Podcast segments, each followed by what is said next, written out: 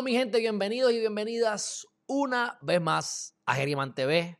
Hoy tenemos, hoy vamos a hablar de la conciencia puertorriqueña, de las neuronas de algunos de aquí, de nada más y nada menos que de las elecciones de los cabilderos pro estadidad. Porque si somos Estado, vamos a estar en mejor situación, alegan algunos. Por eso no importa si eres corrupto, no importa lo que sea, si tú eres candidato al PNP, hay cierto sector que va a votar por ti, no importa las consecuencias. Pero vamos entonces a, pasar con un pequeño conversatorio con el licenciado Carlos Chévere a ver qué nos tiene que decir sobre este grandioso tema que me enorgullece ser puertorriqueño cuando lo escucho. Bienvenidos, hermanazo, ¿cómo estás? Hermanazo, ¿cómo estás? ¿Todo bien? Gozando, como siempre, gozando. Y más ahora que vamos a hablar de, de entre otras cosas. Mira, eh, encontré la foto, te la envié por WhatsApp por si las quieres poner ahora aquí. Dale, pues la ponemos, en, el, este, ponemos en el camino. Vamos a hablar ahora sobre, sobre la elección de cabildero. Tú tenías unos comentarios sobre algo de antiético que ocurrió. Y obviamente tenemos que ah, hablar de Ricky, no sé yo. Eh, eh, el presidente de la Comisión Estatal de Elecciones eh, y su vicepresidenta eh, votaron en la en esta elección del club privado de, los PNP o estadistas, ¿verdad? Pero tú podías haber votado o tenías que, estar, que estar registrado en el partido para votar. No, no porque esta es la lógica de de, de, todo este escenario de, la votación para los cabilderos, es como esto se está haciendo con el argumento de que hubo un mandato del pueblo por la estadidad en noviembre, pues esto es una elección del pueblo. So que esto estaba abierto para todo el mundo, tú no tienes que estar registrado en nada. Eh, eh, y tú podías ir con una identificación válida de cualquiera de Estados Unidos o Puerto Rico y podías votar. Por eso el argumento de la baja participación. O sea que esto en verdad no tiene oportunamente. Pierluisi tiene mañana eh, o pasado, creo que es mañana, eh, un mensaje al pueblo de Puerto Rico en donde le va a pedir chavo a la Junta para un montón de cosas. Y entre esas cosas está seguro que va a ser los salarios de esta gente que ganó aquí, que se quieren ir a, a cabildear en Washington como si estuvieran de 8 a 6 tocando puertas de congresistas eh, por la estadidad quieren cobrar 170 mil dólares, más todos los expendicios que, le darían serían como 200 mil dólares al año. Como gobernador todavía tú te ganas 70 mil, ¿verdad? Sí, más o, menos. O sea que Ricardo Rosselló va a... No, Ricardo Rosselló dijo que él no iba a cobrar el salario, pero acuérdate que él también dijo que no iba a vivir en Fortaleza. Y mira cómo terminó eso. Ah, bueno, pero eso mismo digo. Es que lo que pasa es que ahí estás obligado a vivir en Fortaleza. Pregúntale a Wanda Vázquez Cárcel. Ah, esa fue otra también que dijo que. Pero nada. Pues cuéntame, ¿qué fue lo que pasó ahí con el, con el juez este? Dame el nombre. Ah, que. ¿Cómo se llama él? El, juez eh, Rondón o Rendón, si no me equivoco. Te voy a chequear. ¿Es de la, de la Comisión Estatal de Elecciones o de qué? De la el presidente, el juez presidente de la Comisión Estatal de Elecciones. Él sigue siendo juez porque él es juez eh, a nivel de primera instancia. Lo que pasa es que te nombran juez presidente de la comisión pero tú no dejas de ser juez y pues le siguen aplicando eh, los cánones de ética. De ética de abogado y los cánones de ética judicial. Ok, se llama Francisco Rosado Colomer. ¿Ese? Rosado, Rosado. Francisco Rosado Colomer, que eso fue el 3 de noviembre, eh, asumió la vacante en la presidencia. Correcto. Y también tienes a Jessica Conca Padilla Rivera, que es la presidenta alterna. Pues háblame de Francisco Rosado Colomer. ¿Qué hizo? Que según tú, y estoy de él fue, él fue y votó. Ah, ok. Él fue, él fue y votó. Él fue y votó.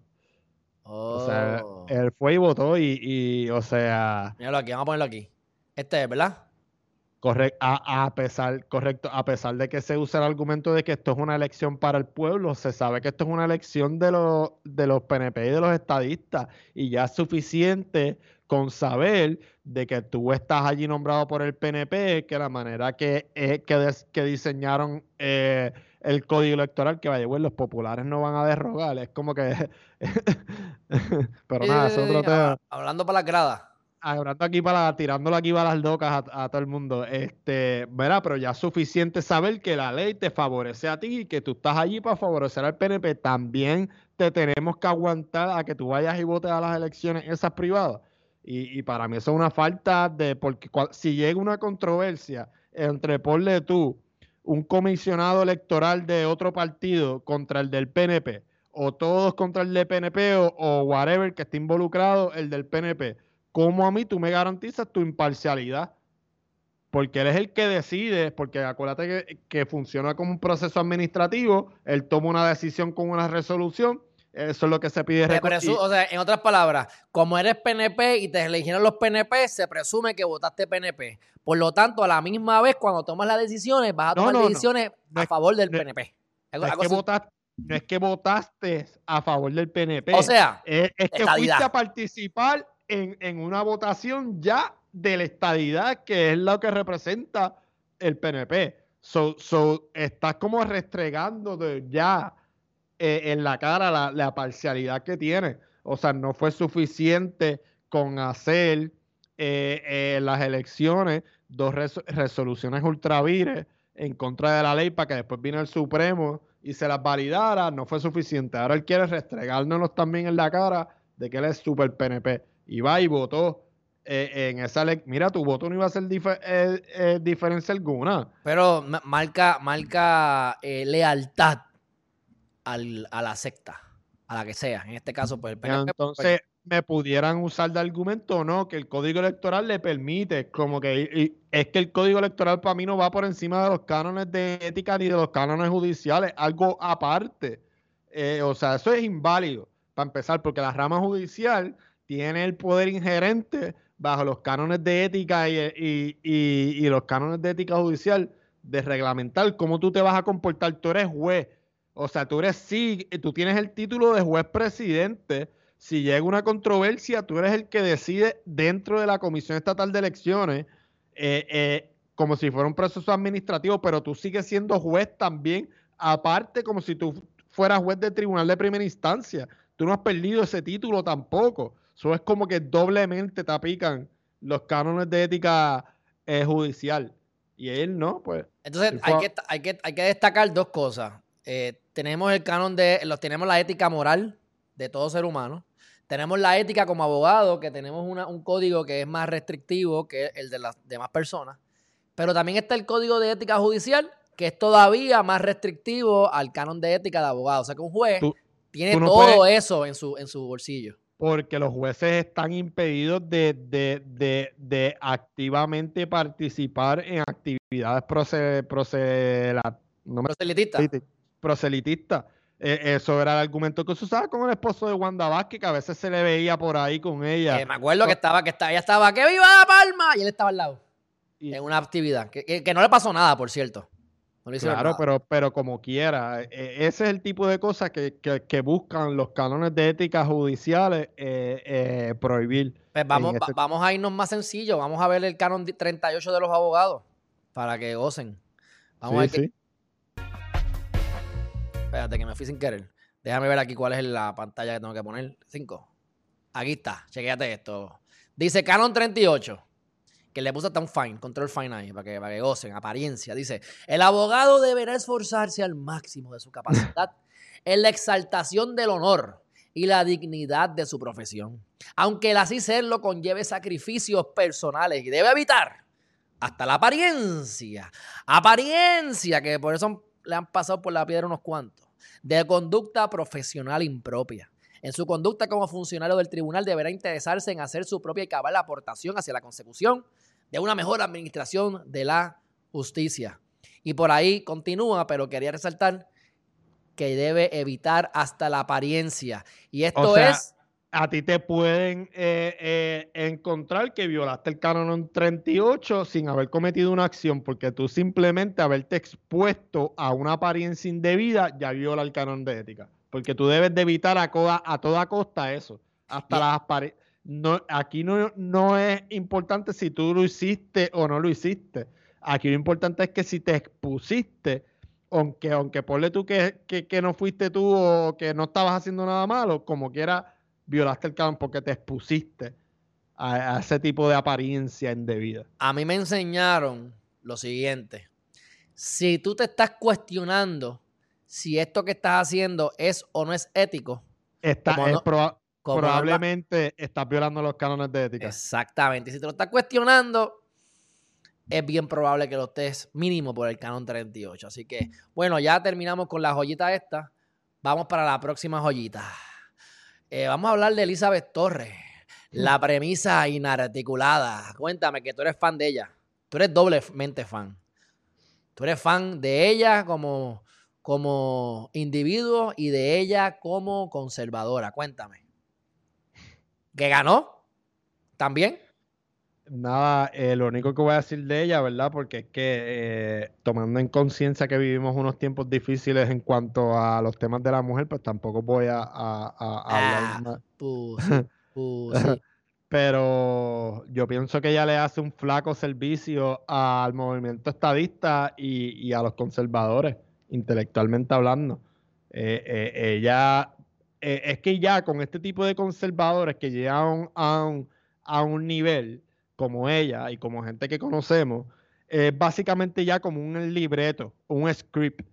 Tú lo que tienes que eh, eh, eh, escribir cosas sin sentido, mencionar de vez en cuando comunista, socialista, Cuba, Venezuela, en cuanto a los derechos de la mujer, decir que todo esto es inventado, traer lo de, lo de las muertes de los hombres y ya con ese script y, y, metiéndole heavy, tú puedes conseguir ya un montón de seguidores porque eso ya es un discurso. Y pues eso es lo único que ella sabe hablar. Y pues ella le hace un flaco servicio a la estadidad. O sea, yo no me la quiero imaginar hablando con, los congresistas. Oye, yo creo que se copió ahí la pose, no sé. Dice, como cuando odias tanto a alguien que al final terminas queriendo ser igual a ella. Mismo color de ropa estilo de peinado y foto para su campaña. Papelón, Lúgaro, Guanabí. Bueno, eh, esto puede ser casualidad, pero bueno, tienes ahí una foto y tienes ahí otra foto. Obviamente, Lúgaro a mí nunca me ha gustado con esa cara que tiene de a veces que pone muy seria. Ella quería llevar este mensaje, ¿verdad? Eh, yo estaría más como Elizabeth riendo. tampoco la, la, critico porque, o sea, se le juzga mucho a la mujer, ¿entiendes? Y pues ella tiene que mostrar que es seria, como que ya. No, no, por eso. Pero, pero como quiera, hay una similitud, como que las manos, o sea, obviamente ella va a decir, mira, después me va a buscar para que no digan que me copié, pues cambió la dirección de la pierna, como que usó la otra pierna, la tiene un poco más arriba, el color es un poco más claro, pero es la misma... Eh, concepto.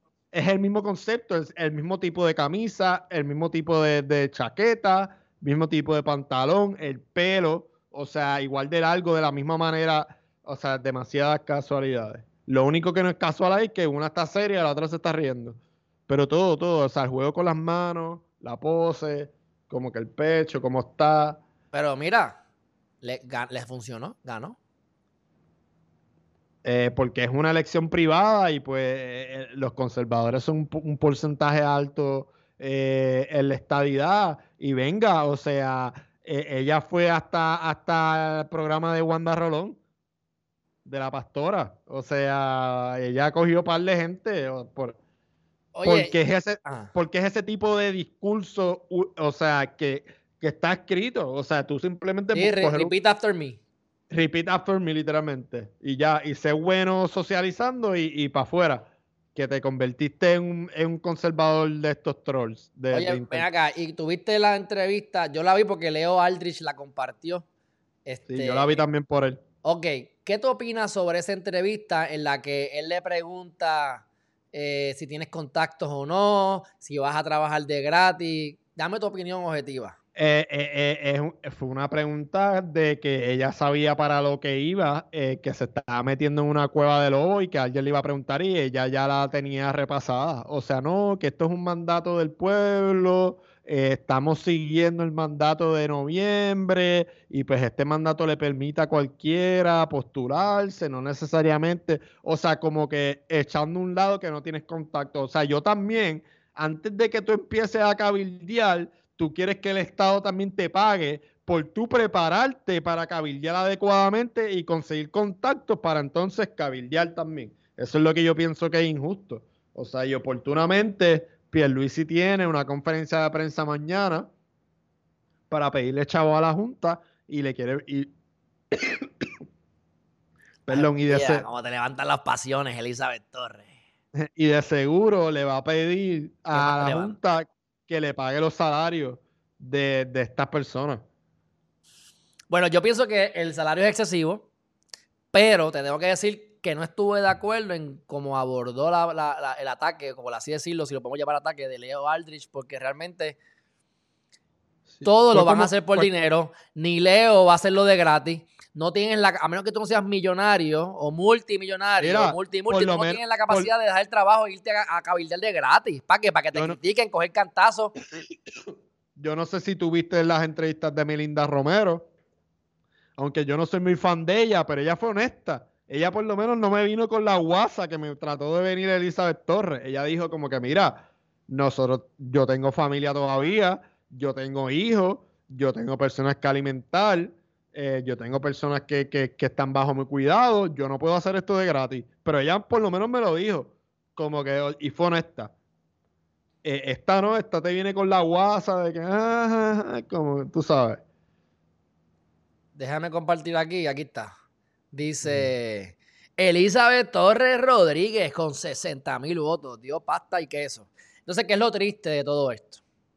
Tenemos a Ricardo Rosselló, que ganó número uno. No sé cuánto ganó, pero parece que llegó a 100 mil. Independientemente, le ganó a Elizabeth Torres. Right in. Este, no está aquí porque no es oficial, pero sabemos que llegó en primer lugar. Elizabeth en segundo lugar. Son cuatro que entran, así que tenemos a Roberto Lefranc Fortuño. No, y hablando de Rosselló, él tiene la audacia de escribir, ah, soy el primer candidato en ganar en la historia de Puerto Rico en, en, nominación directa. Brother, eso fue una votación privada, como, ahora se, viste ya como que con los aires de grandeza, como que, ah, el primero como que dominación directa, mere. No, pero eso es mentira, eso es mentira, porque acuérdate, acuérdate de nuestro Tú lo conoces también, este, a, al Negro Santos de Cabo Rojo. Ajá, ajá. Él no ganó, ah, pero él ganó, él ganó Writing Popular, no fue, no fue independiente, o fue independiente. Yo creo que fue Writing Popular. Lo que pasa es que el de Guanica ahora era independiente y Writing. Así que no es el primero que gana como Writing. Así que, o sea, el primer PNP, si acaso. Pero bueno, y la otra ironía de la vida es que nada más y nada menos que María Mayita Meléndez Altieri, que hizo un trabajo pésimo en Ponce, que el pueblo la saca como bolsa por fin. Pero mira, va a cabildear por la estadidad. Todos van a ganar lo mismo, 170 mil, o sea que serían seis salarios de 170 mil para un total de, casi un, de un millón de pesos. Por de tú, déjame poner aquí este 4 por... Bueno, 1.7 por 6 2. sería 6, 7 por 42, 1.02 o 1.2, 1.02. Mira a ver. Sí, sí. ¿Cuánto? 1.02 millones. Papo, es que, ¿sabes? que en la época mía no habían calculadoras. no, yo era bueno en matemáticas, pero, o sea, eh, la dejé de usar. Eso es un tema después para temas de filosofía de educación. Yo era muy bueno en las matemáticas, pero, o sea, dejé de usar todo eso y y eso hay que practicarlo, el cerebro hay que mantenerlo como que activo. Y pues ya no uso esas matemáticas y pues uso calculadora. Vamos entonces ahora a el Senado. Dice Melinda Romero, que ganó, y Zolaida Buxo Santiago. Bueno. Esos son los que van, esos dos. Vamos entonces a hablar de Ricardo Rosselló. Dame tu opinión sobre qué tú opinas sobre dos cosas. Eh, Número uno, que se tiró, se tiró al ruedo. Y número dos, que ganó. Dame tu opinión. Si algo quieres decir. Ah, mi opinión es que. No quiero que, se te vayan a dañar los contratos PNP que tienes por ahí. Sí, seguro.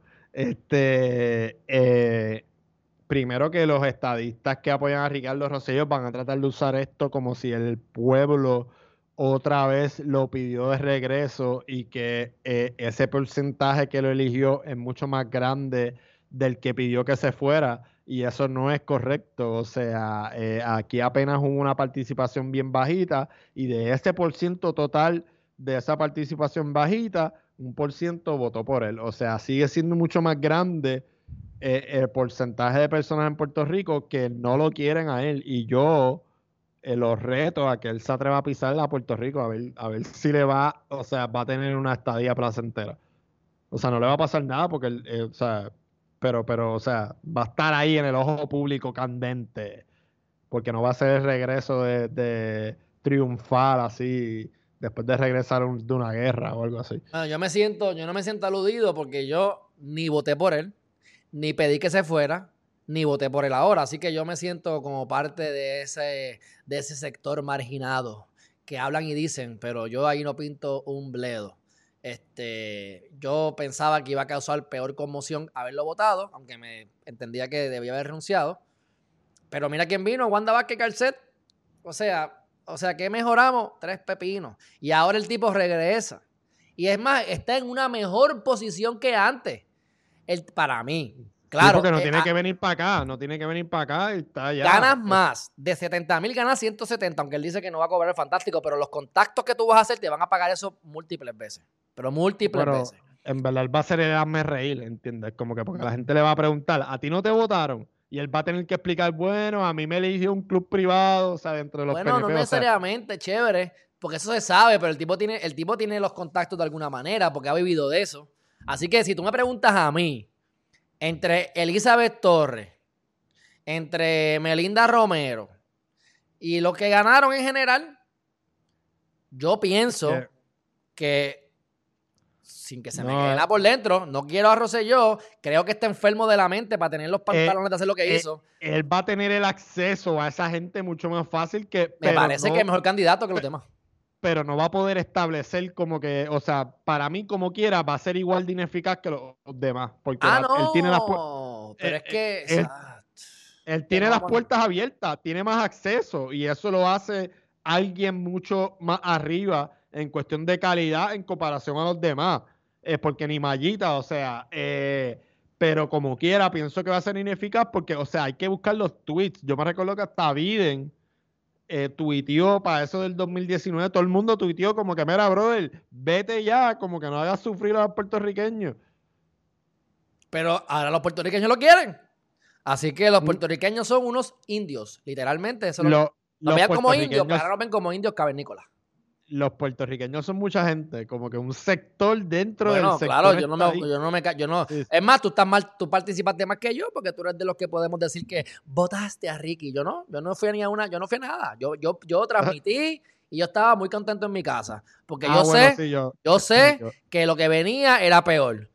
Y para mí lo fue. Wanda Vázquez Garcés era peor que Ricky, pero por mucho. Y Ricky no sirve. No, y, después de darle el, eh, eh, indulto eh, a, al esposo de, la señorita inarticulada, ese tipo estaba precisamente preso por violar uno de los agravantes que hay de ley 54 que lo hacen precisamente para que cuando se están viendo procesos de divorcio y procesos de este tipo de violencia doméstica, no las maten en los procesos y tiene una pena de 10, 15 años porque es mandatoria.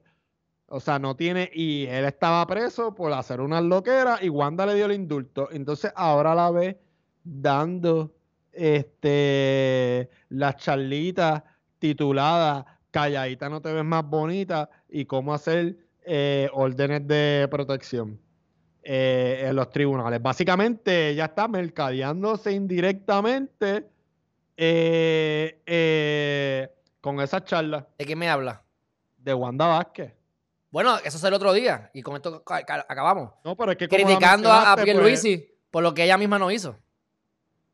Ah, también, también. Estaba criticando las órdenes ejecutivas de Pierluisi que tenía que actuar, pero ajá, tú hiciste una alerta, te la pasaste por el joyete y ella dice, no, pero es que, es que no es solamente la alerta. Tú, que, tú nunca hiciste una orden ejecutiva, aunque... Oye, y nos vamos más allá, si nos vamos por sus propios argumentos, oye, ella habla de que no se ejecutó. Yo recuerdo cuando se habló aquí en este canal de que habían nominado o nombrado a ese comité y en tres meses no se habían reunido ni una sola vez. Correcto. ¿De qué estamos hablando? De verdad. Pero bueno, algo más que quieras decir sobre esta, esta gran elección. Nada, que los estadistas se pegaron un tiro en el pie.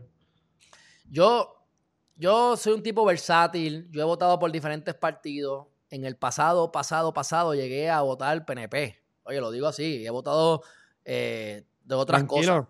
pero yo era, yo era popular, relax. Pero, pero, pero, hay veces que me sorprendo porque cuando tú te conviertes en un culto, que como repito, no importa quién pongan en el poder, con tal de que haya una unión permanente, el, truco es unión permanente. Robo, me tiro peo, hago lo que sea, pero unión permanente y la gente vota por ti por eso. Y eso es el como problema, unos zombies, el no pensar.